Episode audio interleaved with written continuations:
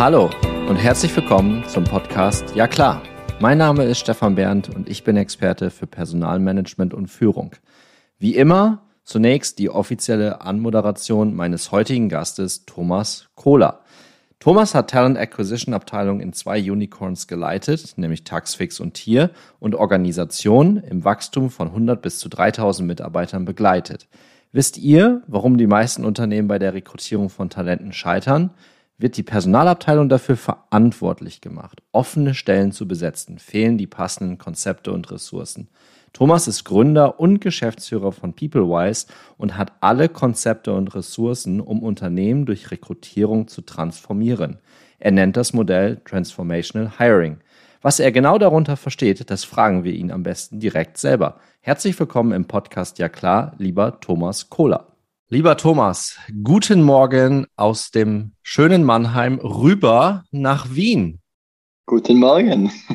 Hallo Thomas.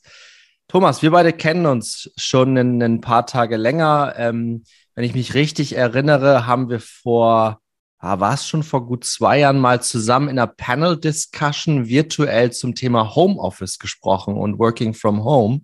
Das ist schon ein bisschen was her.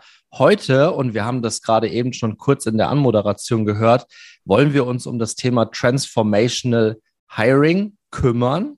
Ähm, aber für unsere Zuhörerin ganz zu Beginn nochmal, was eigentlich Transformation bedeutet. Da bin ich auch auf deine eigene Definition ähm, gespannt.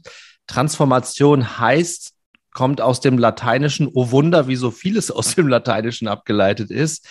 Transformare heißt umformen oder auch verwandeln. Lieber Thomas, wie, was ist deine Definition von Transformation? Ja, erstmal danke, Stefan, ähm, dass wir diese Diskussion heute Morgen führen.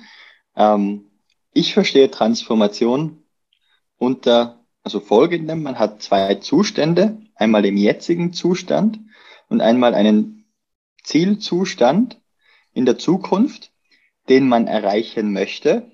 Und dazu muss man gewisse Dinge tun, um dorthin zu kommen. Was sind das, das was sind das für Dinge, Thomas? Lass uns Dinge mal klar machen. Wir sind ja im Podcast Ja klar bei mir, das mhm. klar damit Großbuchstaben HR. Du hast, das haben wir auch in der Anmoderation gerade gehört, du bist auch ein, ein Kind des HRs mit klarem Fokus auch in schnell wachsenden Unternehmen, so wie bei mir, und mit klarem Fokus auf das Thema Recruiting, Hiring. Also was sind das für Dinge, die wir machen müssen, um vom einen Zustand in den anderen zu kommen? Mhm. Also wenn man das jetzt auf das Transformational Hiring legt, dann sind das ähm, verschiedene Dinge. Also man kann sich das einmal so vorstellen, meistens ist das mit einer Finanzierungsspritze ähm, verbunden, wo Transformation notwendig wird. Das heißt, Unternehmen bekommen viel Geld, sagen wir mal 100 Millionen Euro und müssen in Wachstums, Wachstum investieren. Wenn jetzt eine Firma 100 Mitarbeiter hat und durch das Wachstum auf 200 oder 300 Mitarbeiter wachsen muss und sagen wir mal in einem Jahr, dann ist die Organisation vor der Transformation und nach der Transformation teilweise eine komplett andere. Und ähm, um diese Veränderung zu treiben und nicht von der Veränderung getrieben zu werden, ähm, ist es wichtig, dass man sich erstmal in die Lage reinversetzt nach der Transformation. Also gedanklich, mhm. sagen wir mal im Leadership-Team, ähm, dass man wirklich Gespräche führt und über die Zukunft spricht. Und einmal versucht zu definieren aus verschiedenen Perspektiven, einmal von mir aus der CEO-Perspektive, aus den einzelnen Perspektiven der Geschäftsabteilungen, also der Abteilungen, mit den mit den Abteilungsleitern, dass man vielleicht auch nochmal die Mitarbeiter und Mitarbeiterinnen einbindet und dann einmal versteht, okay, dieses Zielbild wie schaut denn das aus? Und welche Attribute gibt es denn? Oft ist das mit neuen Märkten verbunden.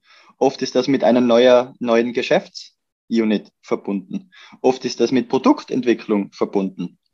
Und dann stellt man sich immer die Frage, okay, aber warum ist man noch nicht da? Das hängt dann meistens davon ab, dass man gewisse Ressourcen vielleicht noch nicht hat oder dass man gewisse, gewisses Wissen noch nicht hat oder dass man gewisse ähm, Aktivitäten einfach noch nicht ausprobiert hat. Und die muss man dann ausprobieren. Also man muss dann Aktivitäten setzen in verschiedenen Bereichen. Ähm, und die Annahme ist, dass man durch, die, durch das Setzen dieser Aktivitäten zum Endzustand kommt. Das heißt, die Veränderung ist eingetreten und man hat das Unternehmen oder die Organisation durch eine Wachstumsphase transformiert. Ähm, und da kommt das Hiring eigentlich immer ins Spiel. Und wenn man nicht proaktiv genug hired, kann es dann plötzlich sein, dass vielleicht ein Jahr vergangen ist. Man ist aber definitiv nicht da, wo man sein wollte, weil man gemerkt hat, oh, wir haben uns verkalkuliert oder wir haben nicht die, die, die Leute oder wir kriegen nicht die Leute, die wir brauchen ähm, oder haben vielleicht sogar in eine falsche Richtung geheiert, weil wir jetzt einfach so schnell waren ähm, und dadurch viele Fehler gemacht haben. Und die Fehler machen wir, weil wir es zum ersten Mal machen und dadurch nicht wissen. Ähm, ich nenne das immer, we don't know how good looks like. Ja? Das mhm. heißt, man weiß nicht, wie ein exzellentes Umfeld oder Arbeiten in diesem zukünftigen Zustand aussieht und hat diese Erfahrungswerte nicht. Und deshalb macht man mehr Fehler, als wenn man jetzt vergleichsweise jemanden hat, der das schon mal gesehen hat und genau weiß, das werden Fehler sein, die kennen wir jetzt noch nicht, aber auf dem Weg dorthin werden sie höchstwahrscheinlich eintreten. Und deshalb setze ich jetzt diese Strategie schon antizipierbar auf, damit ich nicht in diese ähm, Fehler lauf, laufe, die mit einer großen Wahrscheinlichkeit immer wieder eintreten.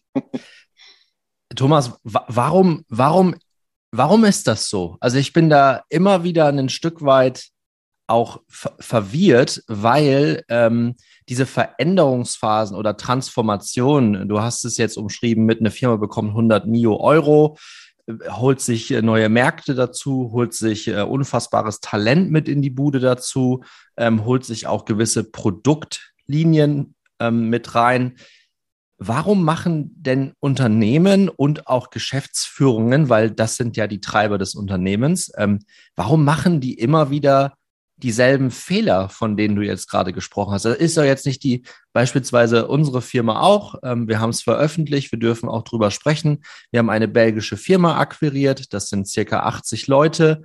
Ähm, jetzt sind wir eine, eine 300 plus, 300 plus Company geworden und ähm, Warum? Wir sind auch in dieser Transformation jetzt drin, ne? Und wir bauen auch gerade einen Plan auf.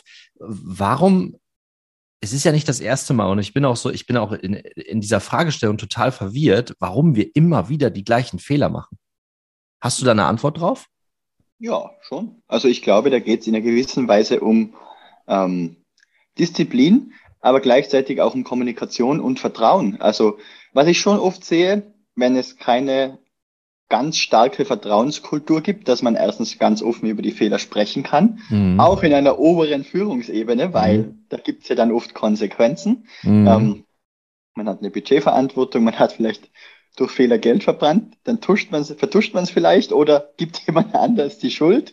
Die andere Person gibt aber wieder jemand anders die Schuld, dann hat man so eine Stellung, wo dann plötzlich niemand schuld ist und dann wird dann nicht mehr darüber geredet, weil es ja. zu kompliziert wird, genau. Ja. Also anstatt dort, sagen wir mal, voll durch Vertrauen, sage ich jetzt mal, die Hosen runterzulassen und sagen, hey, ich habe ich hab einen Fehler gemacht, das ist schiefgelaufen und das ist nicht gut, was machen wir dagegen? Das passiert halt oft einfach nicht, ja, sondern man stellt alles positiv dar, alles läuft bestens, aber es ist eigentlich überhaupt nicht so. Das heißt, man hat oft nicht mal die Chance dazu, zu erfahren, was denn falsch gelaufen ist oder vielleicht sogar, dass man erkennt, dass was falsch läuft, um gegenzusteuern. Das ist eine. Und wenn man dieses fehlende Vertrauen dort nicht hat, dann kriegt man halt kein Feedback. Und wenn man dieses Feedback nicht hat, dann kann man auch nicht davon lernen. Und was meine ich auch mit Disziplin? Ich glaube, als Führungskräfte oder als Führungskraft braucht man halt wirklich auch die Disziplin, um wirklich zuzuhören und auch wirklich Feedback-Prozesse oder Zuhörmechanismen einzubauen und einfach mal sagen, okay, bevor wir jetzt wieder was Neues anfangen, bevor wir jetzt wieder zehn Sachen aufmachen, einfach mal verstehen, läuft das, was wir machen, wirklich in die richtige Richtung? Oder machen wir gerade einen massiven Fehler, schauen aber einfach nur weg? Ja? Und was nochmal zusätzlich dazu kommt, ist vor allem auch in Wachstumsphasen eine erhöhte Fluktuation. Mhm. Ähm, ich sehe bei so, ich, ich glaube, so Standard-Benchmarks Unternehmen, die jetzt nicht sich regelmäßig verdoppeln, sondern einfach moderat wachsen oder stabil auf einem Niveau bleiben, da hat man vielleicht eine Fluktuation von weiter, weitergesetzt 5 bis 15 Prozent, ja, was recht gesund ist. Ähm, bei so Wachstumsunternehmen hast du aber oft plus 25 Prozent. Jetzt stell dir mal vor, du heierst 100 Leute und 25 ähm, gehen im ersten Jahr oder vielleicht sogar in der Probezeit. Dann gibt es nochmal Abteilungen, wo wo es bei 50 Prozent der Fall ist und ein paar sind vielleicht stabiler. Wenn du die ganze Zeit neue Leute um dich hast und niemand wirklich dieses Vertrauen aufbaut und das dauert, um auch über die Fehler zu sprechen, ja, dann machst sie immer wieder, weil sie wissen ja nicht, dass die die Fehler eigentlich schon ja. gemacht haben. Ja. Und da, das sehe ich halt immer wieder. Man geht, man, man ist zu schnell, man hat zu wenig Vertrauen und man redet halt nicht ganz offen über die wirklichen Dinge. Ja? Man adressiert nicht die Dinge, die schieflaufen, sondern ähm, versucht dort vielleicht einen Weg drum herum zu finden oder alles positiv darzustellen. Und das bringt halt nicht so viel. Nee, das bringt uns am Ende wieder dazu, dass ähm, alles gleich bleibt. Ne? Und dann sind wir wieder beim Thema Transformation. Und wenn wir das mal bildlich darstellen wollen, und du hast am Anfang von einem jetzigen Zustand gesprochen und von einem Zielzustand.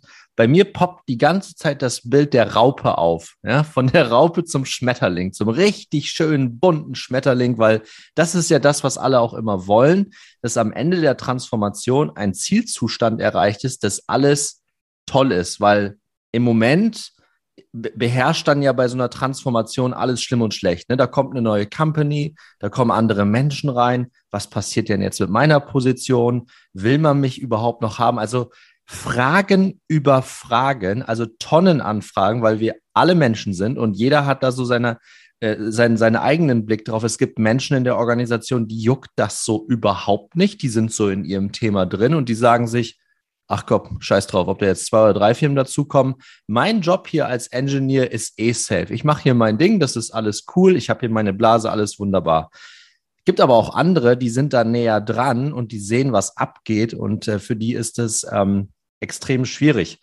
Was hast du bisher in deinem Erfahrungsschatz beobachtet, wenn du sowas auch äh, begleitest? Ähm, wie versuchen Firmen, wenn du denen aufzeigst, dass es ein Fehler sein könnte, eine gewisse Vertrauenskultur nicht aufzubauen, was rätst du denen? Wie, wie startest du da einfachem Werkzeug den Leuten oder auch der Geschäftsführung zu sagen, so habt ihr die Leute hinter uns?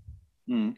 Also ich glaube, das beginnt mal im Führungsteam, dass man wirklich, wenn man vor einer Transformation spricht, über die Zukunft redet, aber auch zugibt, dass man gewisse Dinge einfach nicht weiß.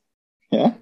Also ich habe Führungsteams gesehen, wo sie sagen, ja, das ist der Weg, super charismatisch, super selbstbewusst. Ähm, es wurden dann auch die Leute abgeholt, aber man hat sich dann einfach bewegt und hat halt vergessen, einfach wirklich mal die, die Feedbackrunde zu machen. Bis zum letzten Teammitglied. Kommt das wirklich an? Verstehen die, um was es geht? Nein, es war einfach okay, da war eine Person, die hat eine Strahlkraft ge ge gehabt, ne? Und man lässt sich jetzt einfach mal drauf ein, weil das fühlt sich richtig an. Später hatten sie dann das Problem, dass die Leute nicht engaged waren, weil sie nicht verstanden haben, was bedeutet das für mich. Mhm. Ähm, dann vielleicht auch nochmal ein negatives Beispiel, aber das finde ich jetzt gar nicht so schlecht, weil das kann man super korrigieren und man bewegt sich. Aber was für mich kein gutes Beispiel ist, wenn man einfach im stillen Kämmerchen oder im Elfenbeinturm sitzt 100 verschiedene Szenarien oder Ge Geschichten oder was auch immer durchplant, aber einfach nicht beginnt zu kommunizieren, zu sagen, okay, das ist es jetzt, das ist das, was wir wissen, das ist das, was wir nicht wissen, wir müssen uns bewegen. Nein, da wird einfach nichts kommuniziert, ja. Und dann, ich glaube, was der beste Weg ist, dass man sagt, man kommuniziert was, ist offen genug in einer Vision. Ähm, zum Beispiel, ich habe eine Vision gelesen von einem Non-Profit-Unternehmen, ähm, wo sie gesagt haben, wir leben in einer Welt, in der es in Afrika keinen Hunger mehr gibt oder keine Hungersnot mehr gibt. Ist ganz klar, groß, riesig. Es gibt eine Richtung vor, ähm, ist nicht zu greifbar, aber man kann Greifbares davon ableiten.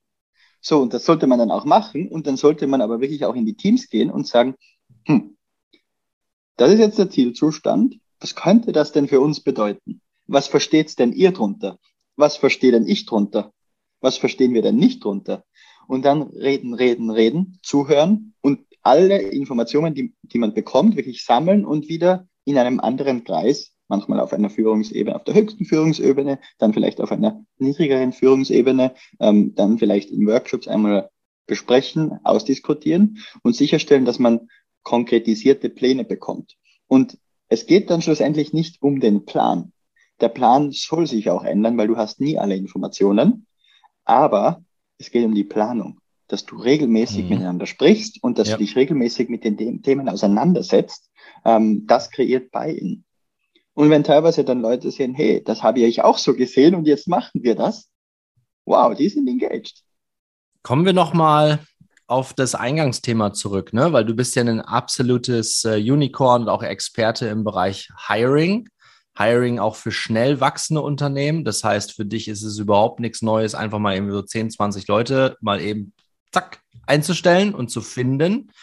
Ähm, welche Leute müssen in so einer Transformationsphase tatsächlich in die Organisation reingeholt werden aus deiner Sicht? Ne? Jetzt ist es ja so, ich mache es mal auch an unserem Beispiel. Wir haben zwei Firmen. Die Firmen haben zwei verschiedene Hiring-Prozesse. Die müssen natürlich jetzt übereinander gelegt werden.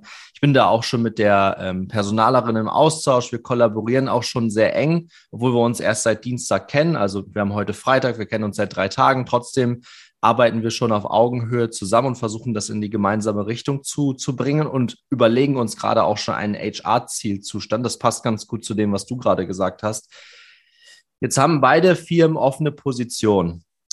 Jetzt haben beide Firmen aber auf einmal eine Transformation beziehungsweise eine Akquisition, einen Merger and Acquisition vor sich, hinter sich, bei sich, wie auch immer. Das heißt, wir sind in M&A. Was für Leute braucht es jetzt vielleicht sogar on top, dass die Dinge, die du vorhin beschrieben hast, auch wirklich funktionieren? Du meinst jetzt ganz spezifisch für M&A-Aktivitäten? Mhm. Ja. Ja. Ich habe auch schon ähm, Integrationen begleitet von Akquisitionen. Eine Firma 500 wird gemerged in eine 2000 Mann Firma. Aha. Crazy Startup, aggressive Kultur mit eher konservatives Umfeld ähm, und nicht so international aufgestellt. Boah, das war, das war ein Brocken. ähm, ich glaube, die größte Schwierigkeit war die kulturelle Transformation. Ähm, und was ich ja gesehen habe, es sind Berater und Beraterinnen rein und raus marschiert. Es hat sich nichts geändert, aber es gab ganz, ganz viele schöne Slide-Decks. Aha. Es gab auch ganz, ganz viele schöne Sure-Fixes. aber schlussendlich hat man halt dann wirklich sich, glaube ich, nicht die Zeit genommen, weil man halt neben der Integration auch nochmal viele Dinge weit gleichzeitig gemacht hat, ähm, sich voll darauf einzulassen und zu sagen, okay, ich möchte wirklich alles verstehen von dieser Firma. Gibt es dort einen Betriebsrat? Wie tickt der? Was ist die Geschichte dahinter? Ähm, wer sind so die Führungskräfte? Welches Wachstum, welchen Wachstumsplan haben die?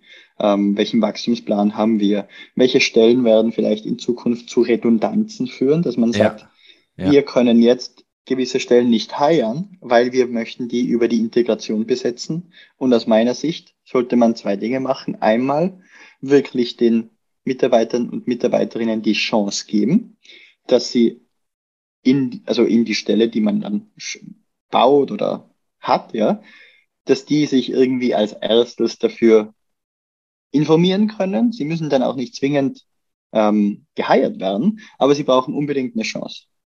Ähm, aus meiner Sicht ist aber auch ein Fehler zu sagen, wir machen jetzt Abstriche, also wir haben ein Profil und wir haben ein einen Kandidaten oder eine Kandidatin und das passt aber nicht, aber da es ja eine Integration ist, müssen wir es machen. Nein. Ja. Lieber nein und dann findet man nochmal einen anderen Weg oder macht wirklich einen Plan, wo man sagt, was machen wir denn jetzt mit all den Leuten, für die wir wirklich keine Position haben? Und dann aber auch ganz offen damit umzugehen ähm, und, und einfach wieder ganz offen kommunizieren. Was ist der Zielzustand der Integration? Was ist der übergeordnete Plan? Ähm, wie sollte denn die Zielorg ausschauen nach der Integration und wie ist es jetzt? Und dann sollte man wirklich für die einzelnen Bereiche ableiten, was bedeutet denn das? Und wenn es noch nicht klar ist, dann gibt es aber sicher verschiedene An ähm, Szenarien aufgrund von Ereignissen. Die sollte man planen, die sollte man mit einem engen Kreis durchgehen. Und das ist auch ganz wichtig, dass ein Vertrauen herrscht. Ähm, und da muss aus meiner Sicht halt auch wieder in einer gewissen Weise ein gemeinsamer Incentive vorhanden sein. und gleichzeitig aber auch ähm, die, die Zeit gegeben werden, dass man sich wirklich aufeinander einlässt. Weil oft klatschen, also clashen dann halt wirklich Kulturen aufeinander. Und das ist, glaube ich, das größte Risiko, was du hast, dass du eine Kultur reinkaufst, die aber nicht zu deiner passt. Und dann gibt's immer so, ja, das sind die vom neuen Unternehmen und hm, das kann eh schon nicht klappen oder die sind komisch oder anders. Ja. Das ist nicht gut. Das darf nicht passieren. Ich glaube, da muss man ganz, ganz viel Zeit drauf legen. Und idealerweise macht man dort schon gute Arbeit in der Due Diligence und ähm, hat auch HR oder jemand von dem People-Team in der Due Diligence drinnen mit einem Vetorecht, dass man aber auch sagt, ich würde sagen, nein, wir machen jetzt keine Integration, weil das kulturelle Transformationsrisiko dass das nicht klappt, ist sehr, sehr, sehr hoch.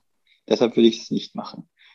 Außer es ist eine komplette Commercial-Integration, wo man sagt, die Firma operiert weiter wie bisher, bekommt vielleicht nicht mal ein neues Logo, wir sind hundertprozentiger Eigentümer und that's it. Ja. Aber wenn man wirklich dann auch nochmal integriert und nicht nur die Commercial-Perspektive im Vordergrund steht, dann würde ich ganz stark eine kulturelle Due Diligence machen. Ähm, ja.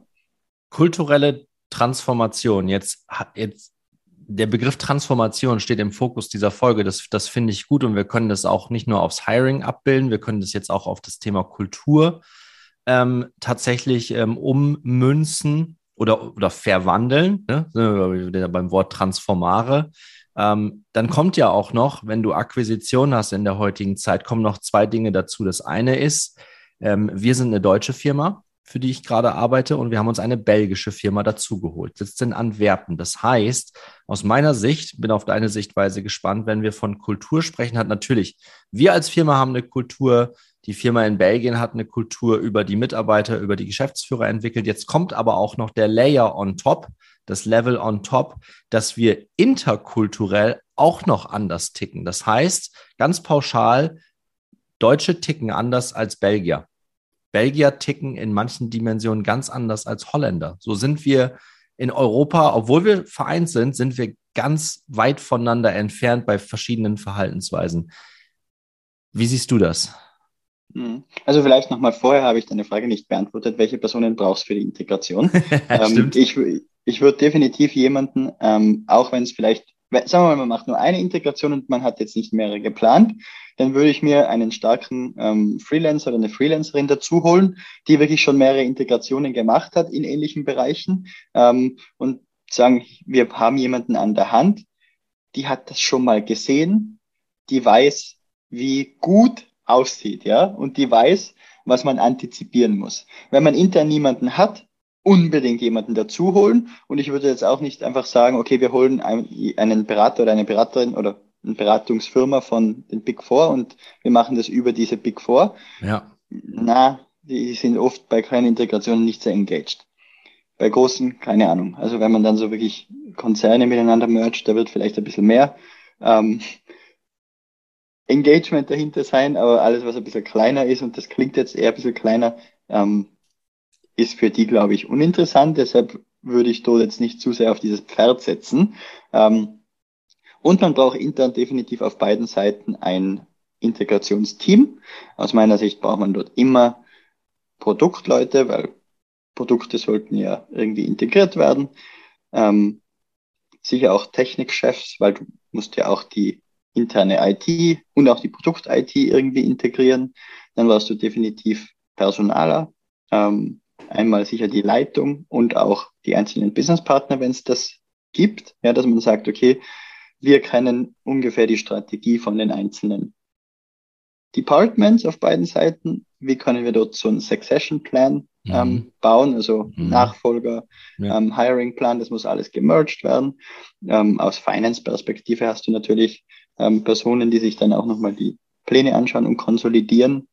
Ähm, und Oft war es das dann auch schon, aber du hast halt, hast halt je nachdem, ähm, welche, also welche Fokuspunkte in der, in der Integration stecken, definitiv die Peers auf beiden Seiten, die sollten aus meiner Sicht immer drin sein, auch wenn es jetzt nicht primär relevant ist, dass das im Vordergrund steht.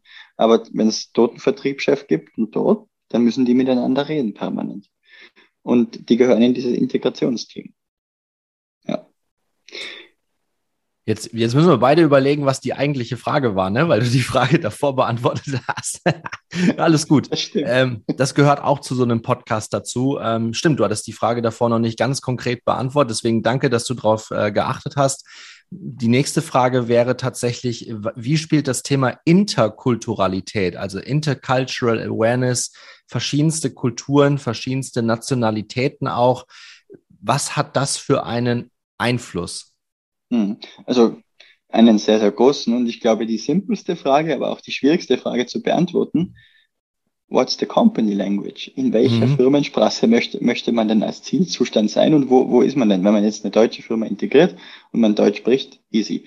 Ähm, wenn man aber zum Beispiel eine deutsche Firma integriert und die bestehende deutsche Firma ist so international, dass die Englisch spricht, boah, Riesenproblem. Ähm, die Entscheidung zu treffen ist, glaube ich, klar ich würde einfach die Firma, die kauft, die hat eine Firmensprache, die sollte man annehmen aus meiner Sicht. Ja, weil das ist in der Regel die größere Firma ähm, und muss im Grunde genommen ja auch die Integration vorbereiten und wird nicht integriert. Und deshalb glaube ich definitiv, wenn ihr Englisch sprecht, Englisch, wenn ihr Deutsch sprecht, Deutsch. Ähm, wenn es jetzt aber mit einer Internationalisierung zusammenhängt und ihr jetzt durch Integration wächst, dann wäre generell vielleicht ein Switch von Deutsch auf Englisch sinnvoll. Und das dauert, ja. Also, um dort wirklich interkulturell auch zu integrieren, glaube, ist, glaube ich, einmal die Sprachbarriere sehr, sehr, sehr wichtig, ja. dass man sagt, mhm. okay, wie covert man das Thema? Ähm, da habe ich jetzt auch noch nie wirklich so eine perfekte Lösung gesehen. Da arbeitet man halt dann mit Kursen, die man anbietet. Ähm, und dass man halt Schritt für Schritt in die Richtung sich bewegt und dann halt auch versucht, Verständnis zu haben, aber gleichzeitig Disziplin, ja. Ähm, das dauert. Dann auf der anderen Seite, glaube ich, gibt es auch nochmal verschiedene, also Behaviors, Muster, Routinen, die vielleicht in gewissen Ländern ähm, wichtiger sind oder ausgeprägter sind als in anderen. Ja, also zum Beispiel Deutsche sind immer sehr klar, strukturiert, direkt. Ist vielleicht mit einer ähm, Kultur, wo das nicht so ist, oft ein Problem. Ja? Ähm, oder teilweise erwartet man sich dann auch offeneres Feedback und zum Beispiel jetzt auch in so lateinamerikanischen Ländern habe ich halt oft mitbekommen, wird vielleicht auch nicht direkt sofort ausgesprochen, was man sich denkt, sondern eher mal, ja, okay, passt alles, das kriegen wir schon irgendwie hin, aber eigentlich passt gar nichts. Ähm, und da dort, glaube ich, auch den Leuten wirklich beizubringen und auch wieder dieses Vertrauensverhältnis zu schaffen. Man kann offen sprechen und dort ist das eher so, da ist es eher so, dass man dort wirklich Standards und Frameworks definiert, aber auch wirklich die Leute abholt und ähm, Kontext gibt, okay, warum machen wir das? Ja, warum macht man denn in dieser Firma vielleicht eine Retrospektive, nicht nur im Engineering, sondern generell in der Firma, in den ja. Teams. Warum? Weil die halt eine ganz direkte, offene Feedback-Kultur haben. Ähm, und für andere Firmen in anderen Bereichen, in einer anderen Kultur ist das vielleicht komplett was anderes Neues. Also das ist, glaube ich, ein, ein ganz, ganz wichtiges Thema. Ähm, ja, und dass man sich halt wirklich darauf einlässt und sagt, hey, das ist jetzt eine Komponente, die muss trainiert werden die ist wirklich alltäglich vorhanden. Deshalb müssten wir uns darum kümmern. Und ich bin halt immer ein Freund davon, dass ich auch immer gesehen habe, was sehr gut funktioniert, wenn man so ganz komplett neue Herausforderungen hat als Firma. Man hat niemanden in der Organisation, die oder der wirklich schon weiß, wie schaut dieser Zielzustand ganz klar aus. Da war ich schon mal, deshalb weiß ich, was wir machen müssen. Wenn das nicht vorhanden ist, am Anfang temporäre Hilfe suchen über Interim Management, Freelancer, whatever it is, bis man wirklich konkret sieht, okay, brauchen wir vielleicht eine Inhouse-Stelle? Oder reicht es, wenn wir jetzt temporär sechs bis zwölf Monate mit einer Person zusammenarbeiten, aber dann macht es gar keinen Sinn mehr und die Personen sind dann meistens auch sehr offen und gewillt dazu und auch fähig dazu, das Team in die richtige Richtung zu hiren oder transformieren, dass man mhm. sagt, die drei Stellen braucht man. Und selber, wenn man drüber nachgedacht hat in der Runde, hat man sich vielleicht gedacht, boah, das habe ich ja noch nie gehört, what's that? Ja, ähm, und dann hätte man vielleicht gar nicht in die Richtung gedacht. Aber wenn es dann zum, zu spät ist, dann ist es halt teuer, ne, das zu korrigieren. Beantwortet das die Frage? Definitiv. Lass mich dazu tatsächlich noch ergänzen. Ich glaube, dass dieser insbesondere interkulturelle Aspekt ähm, weiterhin hochgradig unterschätzt wird und solche Integration auch eher aus der technischen Perspektive gesehen mhm. werden. Ähm, das ist jetzt gar nicht so sehr auf das Beispiel bei mir in der Firma umzumünzen, weil wir stehen jetzt wirklich ganz, ganz am Anfang, aber das habe ich schon des Öfteren auch ähm, aus meinem Netzwerk äh, mitbekommen, dass gerade zu Beginn einer Transformation ist es ja etwas, was viele beunruhigt. Das meinte ich vorhin damit, dass viele Leute Fragestellungen haben, auch wenn sie die Angst. nicht unbedingt äußern. Genau, das ist eine Form von von Angst. Es ist eine Veränderung. Veränderung ist erstmal was Schlechtes und äh, das erzeugt eine, eine gewisse Angst. Und ich mhm. glaube, es ist wichtig, wenn du dir, wir sind international aufgestellt, das Thema Englisch als ähm, Company Language, das stellt sich bei uns und bei der ähm, akquirierten Firma tatsächlich Gott sei Dank nicht, aber ich pflichte dir komplett bei. Äh, das kann zu einem riesen Thema führen, wenn du im Business-Kontext nie Englisch sprichst. Ah, das führt zu Problemen. Ja, da versteht man sich nicht. Punkt. Das ist, das ist relativ einfach. Das ist da nicht der Fall. Englisch ist Gesetz. Das funktioniert auch gut. Ähm, nichtsdestotrotz, diese interkulturelle Komponente, die möchte ich nochmal herausarbeiten, weil wir tatsächlich auch aus ähm, kulturellen Dimensionen und aus Studien heraus wissen, dass wir innerhalb Europa alle recht unterschiedlich agieren.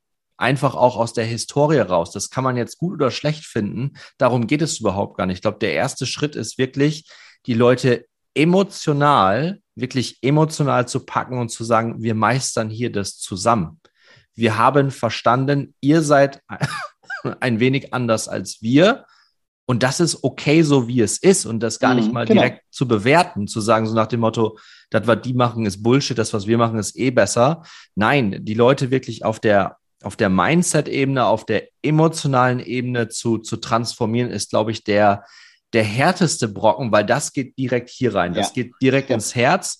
Den Verstand, also alles das, was rational dann abläuft, was sowieso abläuft, das kriegen die Leute alle ziemlich gut hin. Das kriegen die sogar hin, wenn sie äh, dann gesagt bekommen, wir haben uns jetzt transformiert, diese Stelle wird redundant, deswegen bieten wir dir das und das Package an. Das gehört auch zu jeder Transformation dazu, dass es nicht nur Gewinner geben kann. Jetzt muss man aber als Unternehmensleitung oder auch als HR kann man da, und das ist der Hack dann an die Community, als HRler reingehen und das Thema Kultur das Fähnchen so weit oben zu halten und so penetrant zu nerven, dass das Thema wirklich in den Mittelpunkt gerückt werden muss. Ganz zu Beginn. Und dann flacht das natürlich langsam ab. Aber dann hast du zu Beginn schon mal die Leute zusammen im Sinne von, we accept the situation and move on together. Hopefully. Ja, also hoffentlich. Und das ist, glaube ich, die, das ist, glaube ich, die zentrale Aufgabe, ähm, wo man als HR sich mit an den Tisch bringen kann und so eine Integration auch sehr gut enablen kann. Ja, 100 Prozent.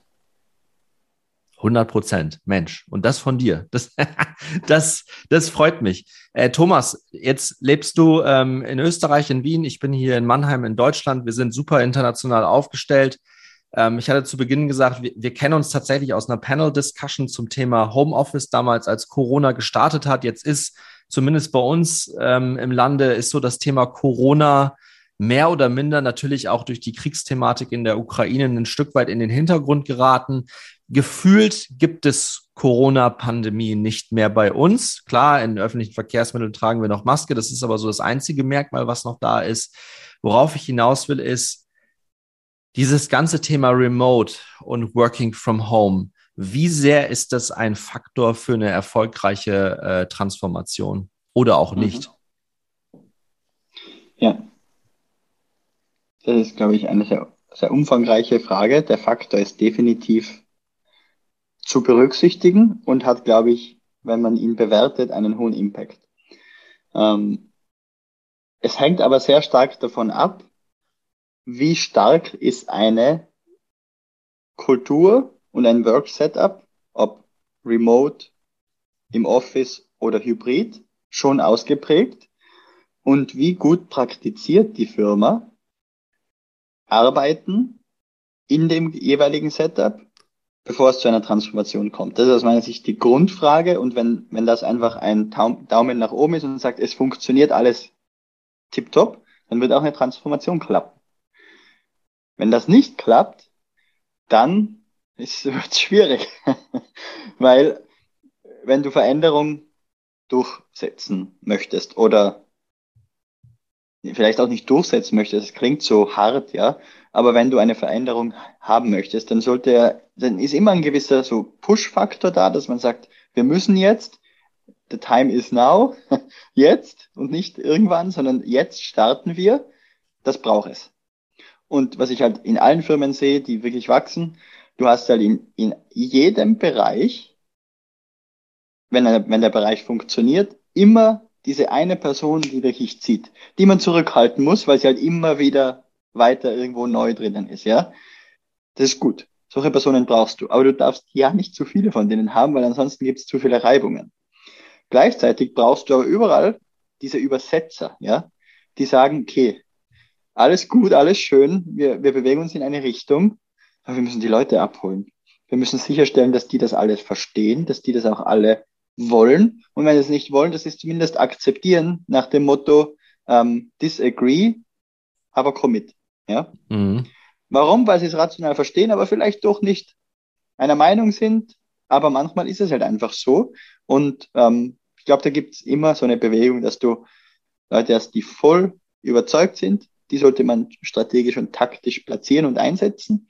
Dann gibt es die ähm, meisten Personen in so einer Transformation, die eher neutral gestimmt sind und es ist halt so, wie es ist ähm, muss man aber trotzdem sehr, sehr gut abholen. Und dann gibt es nochmal die, die daneben, die dagegen sind, die wirklich schlecht heißen oder vielleicht negativ behaftet sind, ähm, voll auf den Status quo beharren. Und da muss man, glaube ich, einmal wirklich sehr, sehr viel Arbeit leisten, um die abzuholen. Aber irgendwann, wenn das auch nicht mehr klappt, muss man, glaube ich, eine klare Linie setzen und sagen, es ist jetzt so, wenn es dir nicht passt, ist das völlig okay, aber wir werden es nicht ändern. Ich würde das zusammenfassen zum Ende unserer Folge hin, auch mit dem, mit dem ähm, scharfen Blick auf die Uhr, lieber Thomas. Ähm, Klarheit und Konsequenz. Und gerne in dem Wort Klarheit auch wieder das HR in Druckbuchstaben, in Capital Letters, weil das ist das, was wir, glaube ich, als roten Faden durch dieses Interview beobachten äh, konnten, dass in dem Moment, wo, wo Klarheit herrscht, wo Klarheit in die Organisation getrieben werden kann. Das ist mit enorm viel Aufwänden im Bereich der Kommunikation ähm, zu, zu, zu, zu berücksichtigen. Ähm, ich zitiere da tatsächlich meinen aktuellen CSO, äh, der mal gesagt hat, Overcommunication is never a risk. Das stimmt.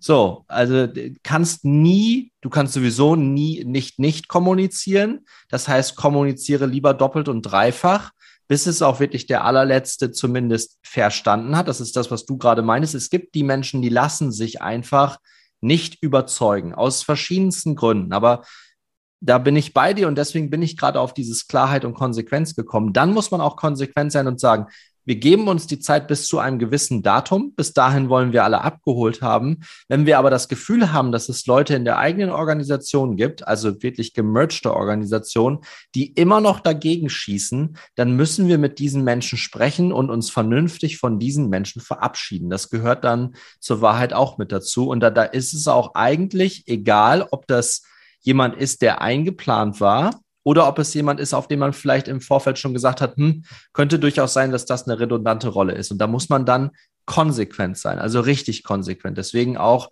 dieser rote Faden Klarheit von Beginn an und dann konsequentes ähm, Handeln währenddessen und dann immer wieder die, den, den, Plan anpassen, immer wieder zurückkommen. Und das fand ich so gut zu, zu Beginn unserer Folge, Thomas, wo du gesagt hast, es gibt ein Jetzt, es gibt einen jetzigen Zustand, den müssen wir gut definieren good is good enough. Und wir müssen das Zielbild müssen wir auch definieren, weil nur dann können wir wirklich, wie du es sagtest, Dinge, und die haben wir ausführlich beschrieben in dieser Folge, können wir dann wirklich ähm, voranbringen und vorantreiben und dann immer wieder zurück zum Ursprung, ne? immer wieder zurück zur Klarheit vom Beginn an, konsequentes Handeln am Ende des Tages ähm, und dann kann so eine MA, dann kann so ein Merger, dann kann so eine Acquisition auch funktionieren. Diese Beispiele gibt es ja auch. Ähm, aber die allermeisten scheitern aus den besagten Gründen. Und ich glaube, da ist es wichtig, den Mensch in den Mittelpunkt zu rücken Und das ist ja mehr oder weniger auch meine Mission, ne, das Thema HR an den Tisch der Geschäftsführung zu bringen und da auch eine Stimme dafür zu sein und dann zu sagen, Leute, das habt ihr euch alles schön produkttechnisch und codetechnisch überlegt, aber habt ihr mit den Leuten überhaupt schon mal gesprochen? Und das ähm, fehlt mir an der einen oder anderen Stelle, wenn ich mir MA-Projekte in der Wirtschaft anschaue. Äh, damit wird es scheitern oder nicht, da, bin, da, da lege ich meine Hand ins Feuer. So, Hand ins Feuer legen kann wehtun, muss aber auch gar nicht, sondern wir sprechen hier ja nur bildlich. Also von daher, äh, Thomas, an diesem frühen Morgen ähm, bedanke ich mich, dass wir so eine Early Session machen konnten für meinen Podcast. Ja klar. Ähm, ich bedanke mich bei allen Zuhörerinnen und Zuhörern, die jetzt noch mit dabei sind ähm, und freue mich natürlich über jede Rezension. Ich freue mich über jeden Klick.